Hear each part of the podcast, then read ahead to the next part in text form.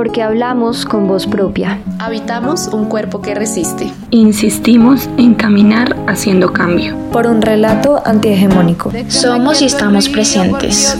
Feminismo más allá del género. Esto es Periféricas. Esto es Periféricas. Esto es Periféricas. Esto es Periféricas. Ay, usted no es ningún Bueno, buenas tardes a todas y a todos. Eh, estamos muy contentas de dar la bienvenida en este primer episodio del podcast Periféricas del 2021, eh, pues a un proyecto que hemos venido trabajando con mucho cariño em, y conociendo pues también a mujeres increíbles que están trabajando eh, desde diferentes espacios para construir tejido social antipatriarcal.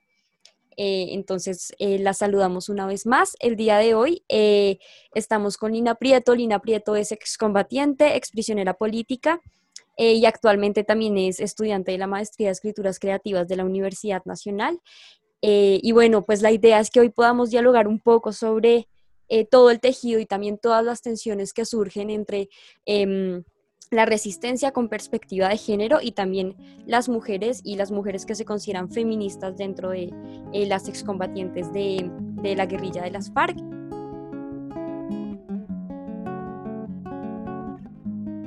Ya tuvimos como la oportunidad de hablar antes un poco al respecto, em, eh, pero entonces también desde el equipo de Periféricas preparamos algunas preguntas eh, que pues voy a empezar haciendo de, de una vez.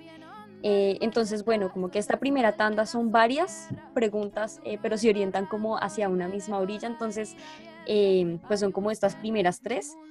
Eh, y bueno, la primera es, ¿cuál es tu comprensión actual del papel de la mujer en las FARC?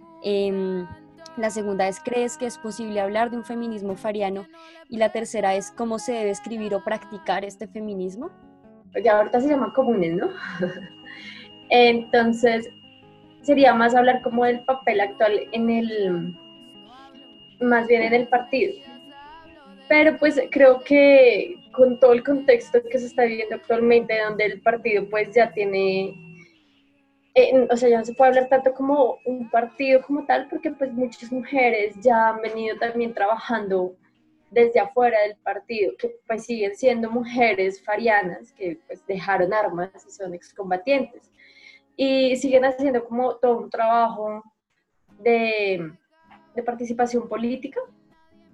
Eh, y de, es más, o sea, actualmente se están conformando muchísimos grupos muy interesantes. Por ejemplo, Victoria Sandino tiene grupos de estudio de género, los cuales involucran a mujeres líderes sociales de todos los contextos del país, lo cual me parece pues muy interesante porque no solo estamos hablando de trabajar con mujeres excombatientes, sino también incluye trabajar con pues con mujeres líderes sociales que no importa si no son combatientes, pues también fueron como víctimas del conflicto o estuvieron inmersas o trabajan con sociedad. Entonces, eso me parece como un punto muy importante de lo que se está haciendo actualmente eh, desde, desde lo que era pues FARC con todas las mujeres. Em, y, y ahí está la importancia, que es mirar cómo se rescata pues todos estos eh, todos estos saberes y, todo lo que están haciendo las mujeres en la sociedad actualmente.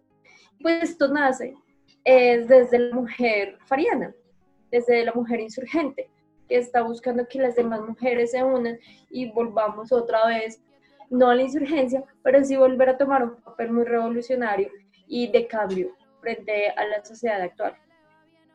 Eh, y sí, bueno, entonces si es posible hablar de feminismo fariano, claro que sí. O sea, eh, bueno, hay que mencionar que hay un antes y un después, ¿no?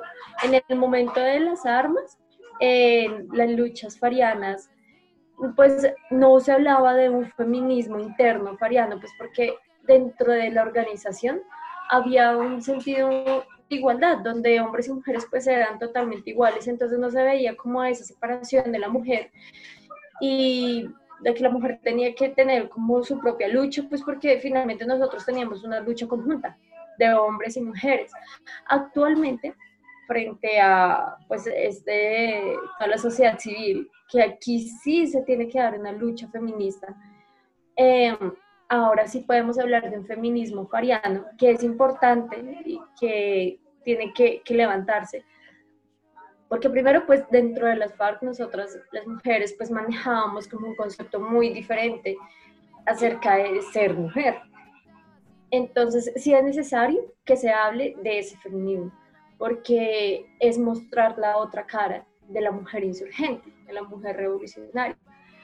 Eh, y eso pues sale obviamente desde, desde las mujeres que, que estuvimos allí y que tenemos ese conocimiento. Por eso también eh, me parece muy bonito lo que se está haciendo de trabajar con mujeres líderes sociales y víctimas del conflicto, porque es mostrarle cómo se ve la mujer insurgente desde el ámbito pues más revolucionario como lo es en FARC, eh, mostrarlo desde ese aspecto en las demás mujeres y poder, ¿por qué no replicar algunos conceptos que se tenían? Y bueno, pues obviamente también se suma que volver a la vida civil, pues es también pensarse que la sociedad impregna un poco de machismo y pues, hasta sus propios combatientes, y es muy triste decirlo, pero por ejemplo en lugares de zonas campesinas y lugares así, pues ya algunos hombres excombatientes eh, empiezan a impregnar un poco de ese machismo, entonces ahí es necesario que las mujeres, eh, y más con esa concepción revolucionaria tan marcada, empecemos a, pues, a hacer nuestra propia lucha, obviamente. Eh, bueno, ¿y cómo se debe practicar? ahí en esta sociedad lo difícil que puede ser, y más en esta sociedad actual, eh, se convierte en, como también en un reto, ¿no? Porque ya nos ha pasado que nosotras empezamos como, como hablar y como hacer pedagogía frente al feminismo, pues nosotros lo hablamos más desde un feminismo insurgente. Y ya empiezan a, pues, a segregar también a la mujer y como los conceptos de que, ay, esto está loca o, cosas así, como ese tipo de comentarios cuando uno empieza a hacer como incursión política o pedagógica frente al feminismo en varios espacios. Y más si se dice que uno pues, es excombatiente o, o está por esta línea. Entonces no, no, es fácil, pero sí es necesario. Entonces es ahí donde nosotras empezamos a hablar de unirnos con demás mujeres que primero que quieran estar desde, desde un pensamiento más insurgente y empezar a replicar todo este tipo de conocimientos e ideas. Es más, dentro de los grupos de estudio que se están conformando actualmente de feminismo insurgente, eh, se están dando muchísimas clases y estas clases son para replicar, donde se habla de historia, del feminismo, muchas posiciones también y, mucha parte histórica e investigaciones que se han hecho en varios contextos de mujeres indígenas, mujeres negras, eh, mujeres insurgentes en otros países. Y, esta es una buena manera de hacer también pedagogía, o sea, incentivar a que las mujeres primero empecemos a aprender un poco más de las diferentes luchas feministas y, y tener ya una posición muy clara frente a la lucha feminista. Entonces, eh, pues me parece que esto es fundamental, la pedagogía y replicar todo este tipo de, de cosas en, en, diferentes espacios. Yo, te iba a mencionar algo pequeñito, eh, antes de, de, mencionar como las otras dos preguntas que creo que quizá de, de, golpe también se pueden hilar, y es pues que es muy interesante también y, y, y constructor como todo lo que dices, porque pues estamos en un, en un gobierno y llevamos de hecho muchos años en un gobierno, eh, pues en diferentes gobiernos que, que han tenido también como agenda una destrucción de los cuerpos, ¿no? Y una destrucción de los cuerpos de las mujeres y también de los cuerpos de las mujeres como esta posibilidad de cambio. Entonces es como si constantemente estuvieran intentando detener un río que tiene una fuerza enorme porque pues los movimientos sociales tienen una fuerza gigante también, pero es como si como si fuera eso, como si fuera esa, e, esa inteligencia bélica o esa fuerza asesina de un gobierno eh, muy patriarcal además que intenta como acabar con toda esa fuerza vital, ¿no? Con toda esa fuerza vital que hay, que hay detrás de enunciarse con un, o sea, enunciarse políticamente eh, y también enunciarse con un objetivo políticamente, ¿no? Porque pues todos los asesinatos también que promueve eh, sistemáticamente un gobierno, pues se relacionan también, como lo que tú mencionabas, como que se relacionan también con esta idea de borrar políticamente la fuerza que tienen y la fuerza también que tenemos las mujeres.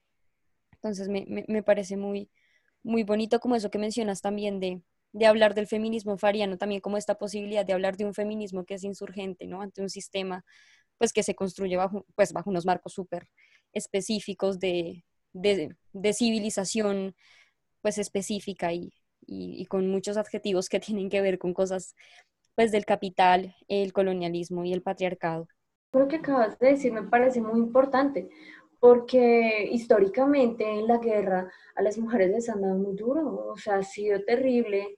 Y, y, eso también me parece que es tan importante, por eso de pensarse en el feminismo insurgente, porque muchas víctimas del conflicto, la mayoría son mujeres, y, y son mujeres las cuales nunca contaban sus historias y no se contaba de ese aspecto político tan duro que le han dado e, en este sistema tan patriarcal a las mujeres que vivían en zonas campesinas y pues, muchas de, esas, de ellas eran violadas porque sí, por ser mujer y por tener una vagina, sí o sí tenía que dárselo a un soldado, a un paramilitar, y muchos hombres no hacían nada, hasta veían cómo le violaban y nadie hacía nada, y finalmente su justificación era por ser mujer, ella tiene que eh, pues dejarse ser abusada por ser mujer. ¿Cuántas mujeres no quedaron embarazadas en ese conflicto de soldados violadas, niñas que quedan embarazadas?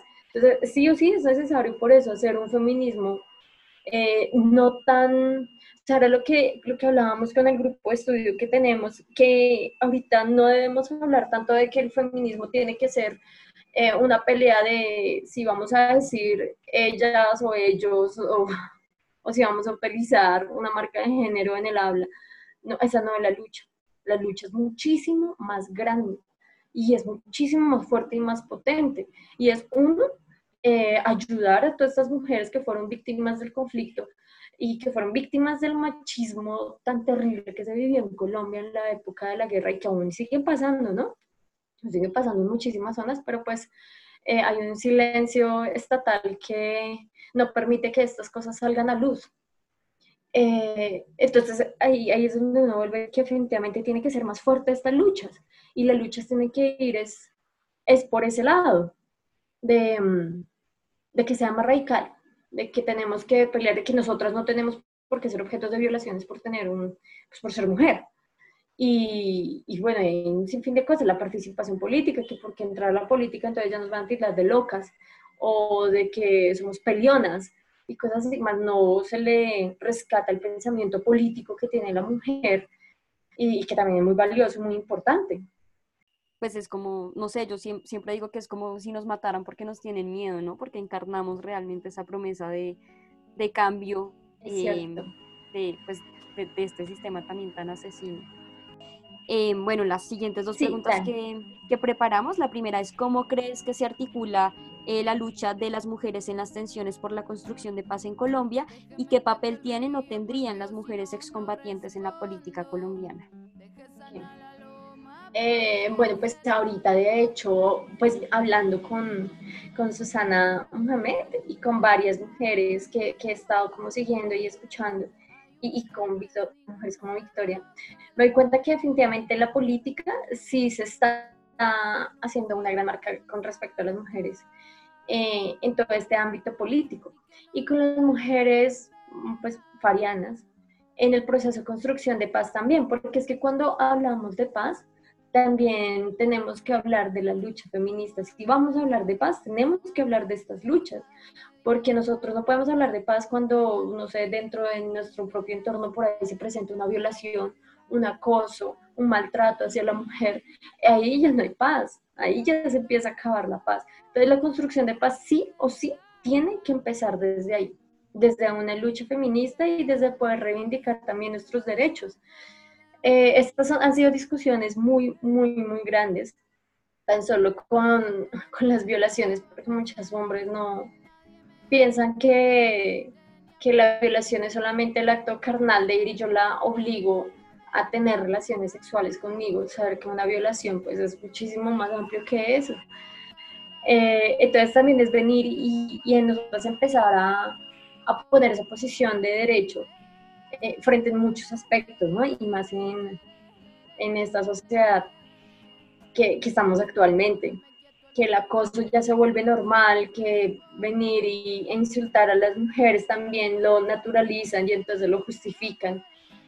Ahí para nosotras, para las mujeres farianas, también nos están vulnerando nuestro derecho de, construcción de paz.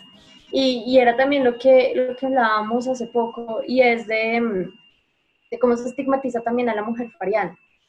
De decir de que entonces muchas de las mujeres estaban en, en las FARC o porque les daban dinero o porque estaban solamente detrás de un hombre, de que les prometía no sé qué cosas, de un mando de FARC o cosas así, o sea, siempre, siempre sale como con ese tipo de comentarios de, de, que las mujeres no somos pensantes y que no somos mujeres políticamente estructuradas para estar dentro de una organización guerrillera, sino que solamente somos mujeres que queríamos estar allá para estar con con mandos guerrilleros o, o, por estar detrás de un fusil y cosas así. Entonces, cuando uno escucha ese tipo de cosas, uno dice definitivamente si necesitamos eh, toda una educación respecto a lo que es el conflicto armado o lo que fue el conflicto con FARC aquí en Colombia. Y eso también hace parte de una construcción de paz todo lo que sea hablar acerca de historia de FARC y del conflicto es también construir paz, porque es enseñar todo lo que se estaba viviendo a la gente que no estuvo inmersa en el conflicto y que no conoce esta parte del conflicto. Es como cuando uno enseña acerca del acuerdo de paz. Muchos ni siquiera lo leyeron, pero esa, es una tarea que toca darse. Ese tipo de, de enseñanzas y, y de replicar como todo ese aprendizaje que se puede generar alrededor. Eh, bueno, pues actualmente la política me parece muy interesante el papel que se han tomado pues algunas camaradas dentro del, del Senado, porque han dado discusiones para mí muy importantes frente al feminismo. Eh, vuelvo y tomo Victoria. Para mí Victoria es un referente muy importante de las luchas feministas y de género eh, dentro del, dentro del partido de FARC, porque ella actualmente es quien se puso pues a la tarea de primero eh, hacer comisiones de género dentro de nosotros mismas. Es más, cuando se empezó a hacer los tratados de La Habana, Victoria fue quien habló de que era necesario dentro del partido empezar a tener nuestra propia comisión de género y de que las mujeres tuviéramos pues como ya obviamente salir del, pues del contexto de guerra, donde se hablaba pues de que hombres y mujeres teníamos que tener las mismas condiciones, ya llegar a, una sociedad civil donde es totalmente diferente y aquí no se piensa igual, eh, entonces ahí es donde se ve la necesidad de, de, hacer todo este trabajo de género, tanto para las mujeres dentro de FARC como para víctimas y mujeres de afuera.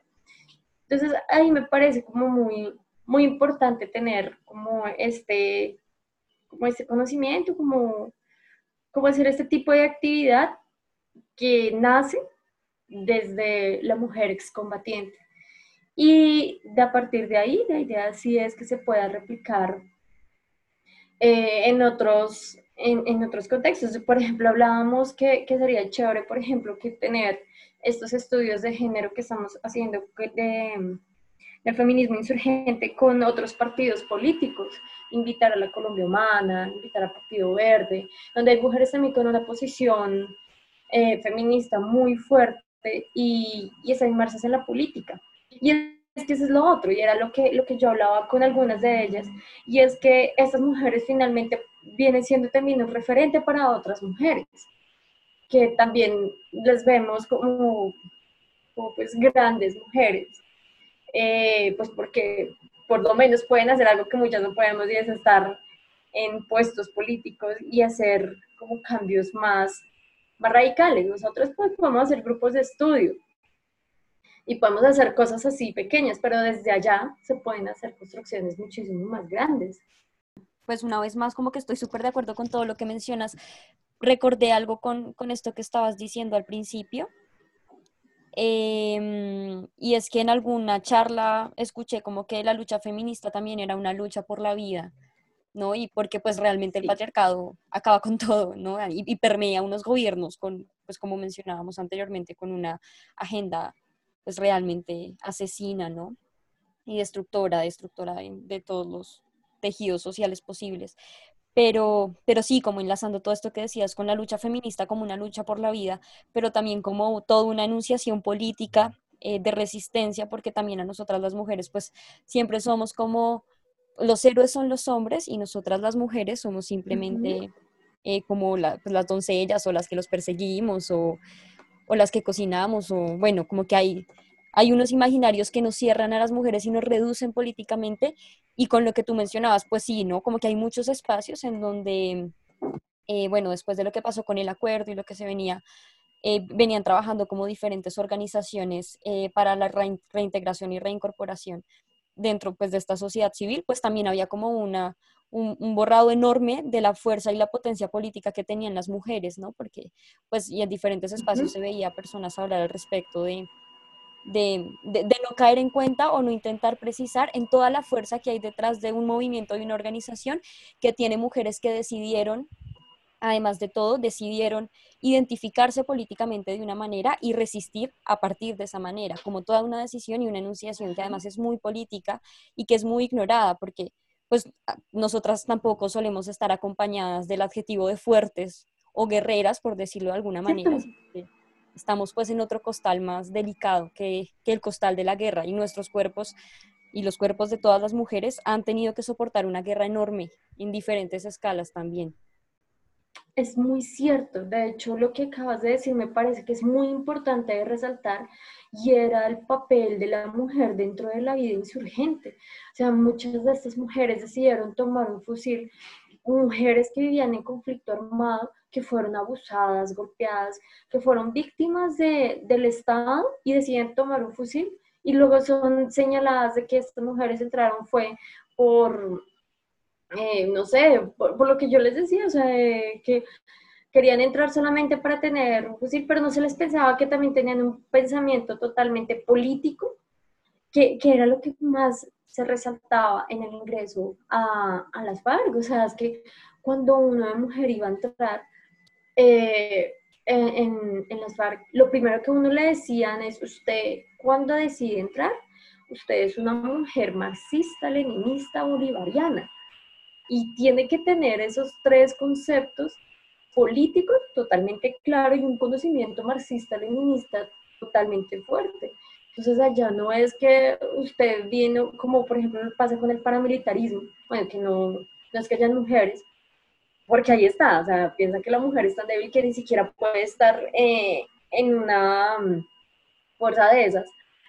Pero la guerrilla, entonces sí, y, y, ahí está, entonces las mujeres sí podemos ser políticas y podemos tener ese pensamiento revolucionario totalmente radical. Y allá para entrar a las FARC, sí o sí, tenías que haber conocido a Marx y haber leído a Marx, sin importar en dónde está. Entonces, si por ejemplo eras una mujer campesina que vivía en zona de conflicto y que no sabía leer, ah, bueno, entonces cuando usted entra, lo primero que tiene que hacer es aprender a leer. Ya ya se le enseñaba a leer y se les daba clases, y se les daba clases políticas que eran por esta línea. Entonces, eso también era, era muy importante, o sea, resaltar que, que las mujeres dentro de la organización tenían también un pensamiento eh, político muy importante. Yo pensaba, por ejemplo, en Lucero Palmera. Lucero Palmera era una mujer revolucionaria de admirar, una mujer muy, muy, muy pila. Ella trabajaba en todos los medios de comunicación farianos. Y esta mujer hacía unas cátedras políticas impresionantes. Mariana Páez, Mariana Páez fue una mujer que llegó a estar dentro de los mandos más altos, bueno, nosotros le decíamos el EMBO, que eran los mandos más altos de, de las FARC, y esta mujer políticamente estaba muy bien estructurada. Desafortunadamente la mataron, porque ahorita con Mariana Páez estaría haciendo un trabajo feminista muy fuerte.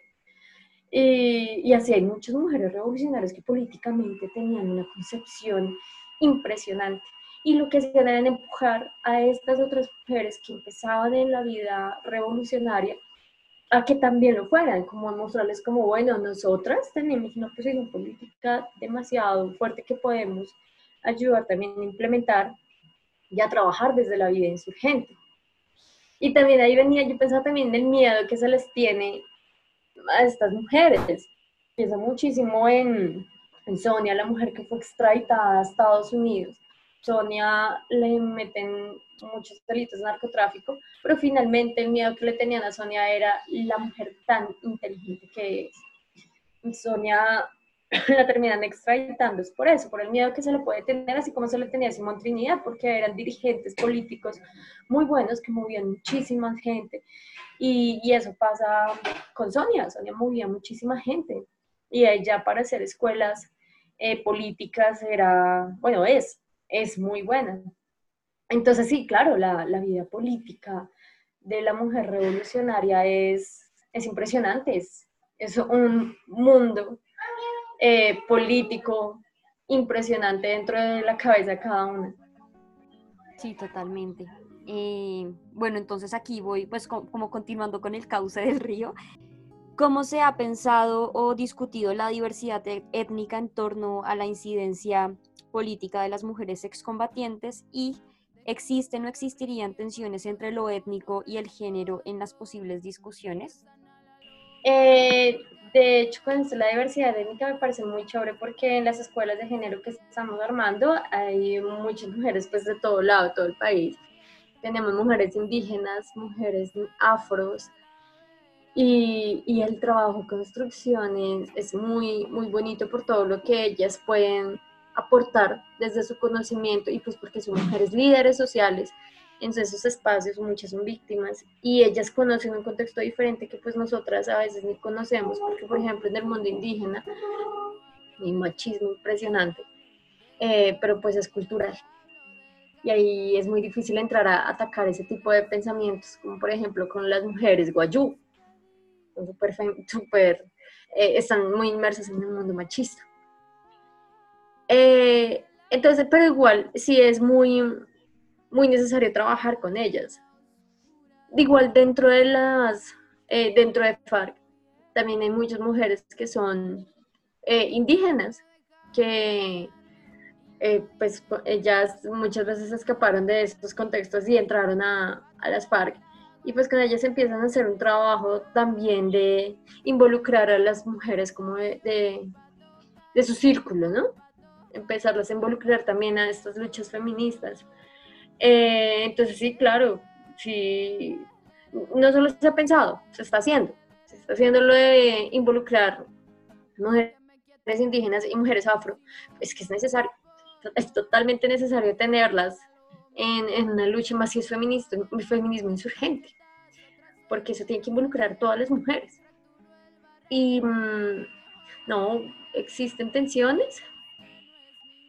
Eh, pues no sé, no nunca hemos tenido eh, tensiones entre nosotras mismas. De hecho, para nosotros es muy importante todo el aporte de, desde la parte étnica en, las discusiones de género. Y, es eso, o sea, es lo que, lo que te estaba diciendo, de pensarse de que en las, la parte cultural de, de muchas comunidades indígenas el machismo está tan naturalizado.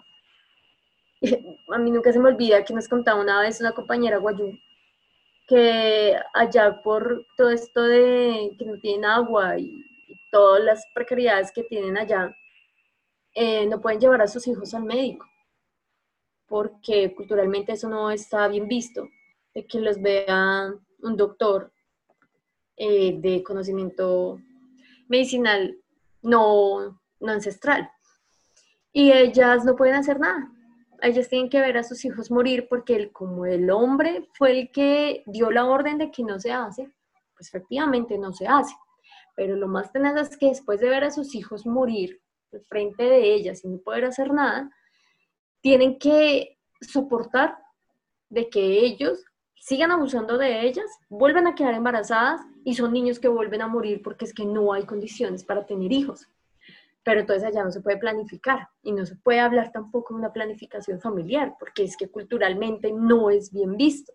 Y entonces uno como entra ahí a, a discutir este tipo de, de, cosas que son culturalmente tan arraigadas entre ellos, y entonces uno trata de hacer un trabajo con las mujeres, y entonces ya ellas son las que nos excluyen.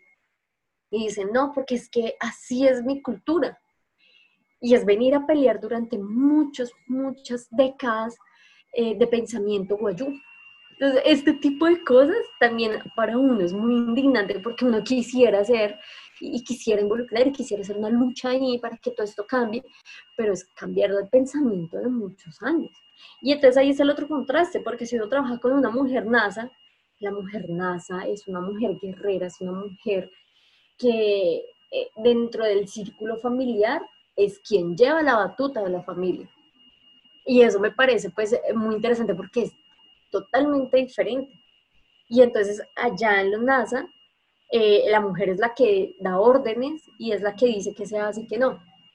Eh, todo este tipo de cosas es, es interesante tratar desde la parte étnica y es muchas cosas nos, nos sirven a nosotras también de aprendizaje. Por ejemplo, la mujer en NASA para nosotros es un gran referente y la mujer guambiana y, hay muchas culturas así donde la mujer es el eje fundamental de la familia. Sí, hay, hay algo con, como con todo esto que, que, que mencionas que me parece también muy bonito y es como pues mujeres de diferente procedencia étnica, eh, social, cultural y en fin, convergen en un mismo espacio común y converger en este mismo espacio común, pues también como que invita a redimensionar incluso esta, estos imaginarios y redimensionar esas políticas de lo común para entender pues que que somos mujeres y son mujeres y eran también mujeres y serán mujeres, pues movilizadas en función de, de una decisión política también, ¿no? Y, y, pues como lo es, por un lado, trabajar entre mujeres eh, y trabajar también en diferentes espacios con la perspectiva de género, pero también como lo era, pues también eh, las FARC, ¿no? Como convergían dentro de un espacio común diferentes mujeres de diferentes procedencias, también movilizadas por un interés político eh, de lucha y de trabajo colectivo. Bueno, entonces ya estas que son como el final, pues la desembocadura del río, eh, pues empiezan, la primera es, eh, ¿ha habido y cuáles han sido eh, las reivindicaciones de género que se han dado dentro de las FARC en el tránsito a la vida civil? Y la segunda es, ¿de qué manera se alinea la lucha fariana desde la política a la lucha feminista? Con las reivindicaciones de género, Uf, han sido, han sido bastantes, bueno, pues más que bastantes, han sido pues reivindicaciones muy fuertes. Eh, pues es que, de hecho, ahorita con en FARC el punto más importante que se ha venido trabajando ha sido las violaciones y, y, las, y los acosos sexuales dentro de, dentro de la vida, lo que fue la vida armada y lo que es ahorita el tránsito pues a la vida civil. Es que, ¿sabes? No, no ha sido fácil. Para las mujeres no nos ha quedado fácil eh, volver a la vida civil, porque es que esta sociedad está, muy, muy impregnada del machismo. Entonces eh, ha sido muy difícil y más pues nosotras poner nuestra posición política y, y reivindicar nuestras luchas como mujeres. Ha sido, ese, ese ha sido como lo, como lo más difícil que se ha trabajado actualmente. Creo que también por eso nace el empezar a unirnos con mujeres o sea, de, nacer desde el ámbito eh, pues de excombatientes, empezar a crear todos estos círculos de feminismo muy incluyente, cualquier, o sea, no solamente con ex, mujeres excombatientes, sino con cualquier mujer que quiera ser partícipe de, todas estas escuelas de feminismo insurgente y pues es una iniciativa que nace desde allí y es empezar a educar a mujeres que están inmersas en ese contexto machista. Eh, y, es algo que es necesario, es muy necesario hacerlo porque hay, hay un sinfín de problemáticas que no han sido tratadas como deberían tratarse, porque nadie le ha dado el espacio que se debe dar. Entonces, es, es nacer desde el conocimiento revolucionario que tiene la mujer para empezar a trabajar con las distintas, eh, con las distintas poblaciones de mujeres. Eh, a mí se me hace que es, que es muy importante este trabajo que se está haciendo. Ah, bueno, y también cabe resaltar que eso también empieza a incursionar dentro de las cárceles también, cárceles de mujeres. Eh, porque pues allá también se ven unas cosas que a uno no le caben en la cabeza. Entonces, trabajar con todo esto y, bueno, ya que yo toqué lo de cárceles, de hecho, es volver a nacer con el movimiento carcelario y el movimiento carcelario que nace de FARC, eh, se empezaba también a contemplar toda esta visión de género dentro de las cárceles, porque no lo hay, no, no existe.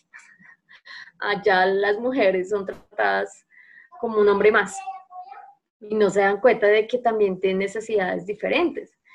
Tan solo pensamos como por ejemplo el periodo de menstruación, que eso no lo contemplan y en una cárcel, una cárcel donde se necesitan tantas cosas y se necesitan, por ejemplo, toallas higiénicas, ni siquiera lo contemplan, como mirarán ustedes qué hacen. Entonces, todo ese tipo de cosas sí son necesarias empezar a trabajarlas. Y pues de dónde nace, desde la lucha revolucionaria. Y nace desde las mujeres que tienen la experiencia de, de la lucha, de estar peleando constantemente y ellas son las que tienen que empezar a, bueno, somos las que eh, empezamos a replicar todo este tipo de conocimientos en diferentes aspectos. Entonces me parece como muy importante el pensamiento fariano y un pensamiento insurgente dentro de una lucha feminista. Eh, y bueno, desde, es que eso era, mira, esto de, de, una manera política, lo hace poco con, en una discusión que teníamos en, no sé, con la gente de la directa, y, y, hablábamos de que muchas personas dicen, no, es que a mí no me gusta la política, es que no, yo no soy política, es que no, o sea, cosas así. Nosotros somos seres políticos, todo el tiempo somos seres políticos y estamos pensando, eh, y estamos inmersos en, en, la política. Y si no, lo, no queremos estarlo, pues igual nos van a meter, como sea, nos meten. Eh, entonces, eh, la lucha, la lucha fariana, siempre será política y la lucha feminista es política, todo esto es político. Eh, entonces, más que alinear, es continuar con una lucha. Nosotros continuamos con nuestra lucha de, por sus derechos, pues obviamente ya más encaminados a una visión de género, em, pero pues siempre ha estado inmerso en la política.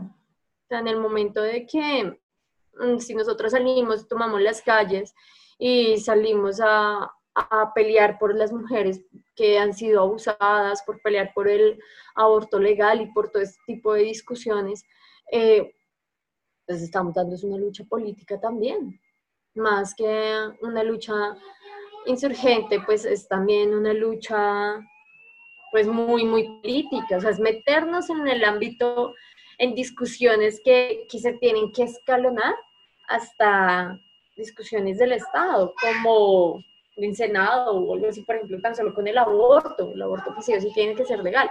Y bueno, y ahí está algo que me parece muy importante y es hacer este tipo de discusiones porque dentro de, dentro de la, de la lucha fariana, pues nosotros ya teníamos claro de que el aborto sí tiene que ser eh, pues legal, porque a, nosotras nos enseñaron de que si queríamos o no ser madres, pues es que no, nadie nos obliga a hacerlo. Entonces, claro, nosotros venimos con ese pensamiento que llegamos aquí, nos encontramos con un montón de mujeres que también pelean con que, eh, no, que ellas al ser mujer tienen que ser madres. Entonces, es todo, todo, o sea, todo tiene que estar pensado en que tiene que, que tiene que unirse, o sea, la lucha feminista tiene que unir tantos aspectos que están tan naturalizados que tienen que empezar a ser cambiados. Y para ser cambiados también tenemos que escalonar por otros aspectos también, como que sea ley, e, este tipo de, discusiones y de peleas. Entonces sí, para mí definitivamente eh, la lucha fariana tiene que continuar porque es la lucha revolucionaria y es una fuerza definitivamente insurgente que tiene que darse y tiene que cambiar muchos aspectos actuales de la sociedad. Eh, bueno, Lina, eh, sí, pues todo lo que dices una vez más eh, lo repito y lo retomo como, como que nos abre como unas puertas y un espectro también a conocer como diferentes puntos de vista em, de lo que de lo que significa también como habitarse y reconocerse pues como una mujer dentro de un movimiento feminista desde cada uno de los lugares de enunciación, ¿no? Si hay algo que nos ha enseñado la historia y de muy malas formas es que tenemos que hablar con voz propia. Em, entonces, pues una vez más agradecerte, agradecerte mucho. Em, em, reitero que estamos muy felices de que este sea pues como el primer capítulo que hacemos este año. Eh, no sé si te gustaría mencionar algo más, mandar saludos, cualquier cosa, invitaciones, el espacio siempre súper abierto. Sí, sí quiero invitarlas a que si se animan, están las puertas abiertas de, de nuestros espacios de estudio de feminismo insurgente. Entonces, aquí cabe todas las que quieren estar. Entonces, totalmente invitadas. Y si podemos convocar más mujeres para que entre todas nos empecemos a unir, muchísimo. Y ya, muchas gracias por la invitación. Yo siempre feliz. Vale, entonces, eh, bueno, acá cerramos este capítulo de Periféricas eh, y pues estén pendientes que vamos a seguir compartiendo contenido y pues también preparándonos para, para el 8 de marzo. Déjeme quieto el río porque yo si no, no respondo. Deje sana la loma porque se le va bien hondo el machetazo. Trazó el pedazo de tierra, fracturó el barranco y me dejó la ningún santo.